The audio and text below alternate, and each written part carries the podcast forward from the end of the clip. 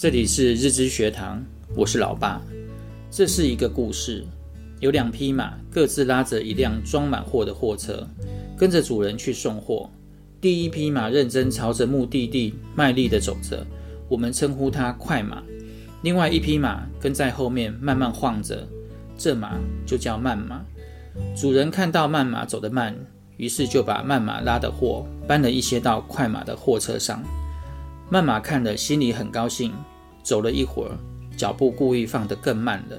最后，主人觉得这样走得太慢了，就把慢马拉的货物全部搬到快马的货车上。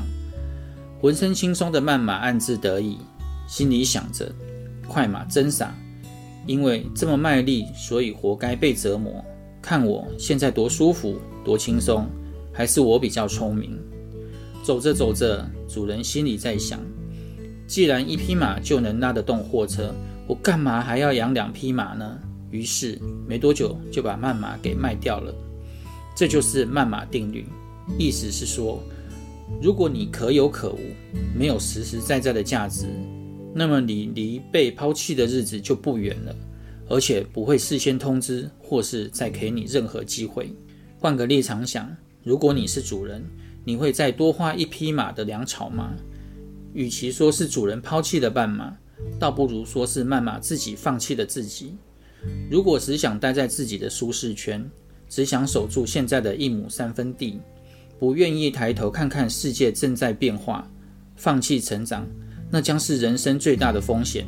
你混日子，也可以说是日子在混你。但无论如何，最后的输家必定是你自己。如今这个社会，新事物层出不穷。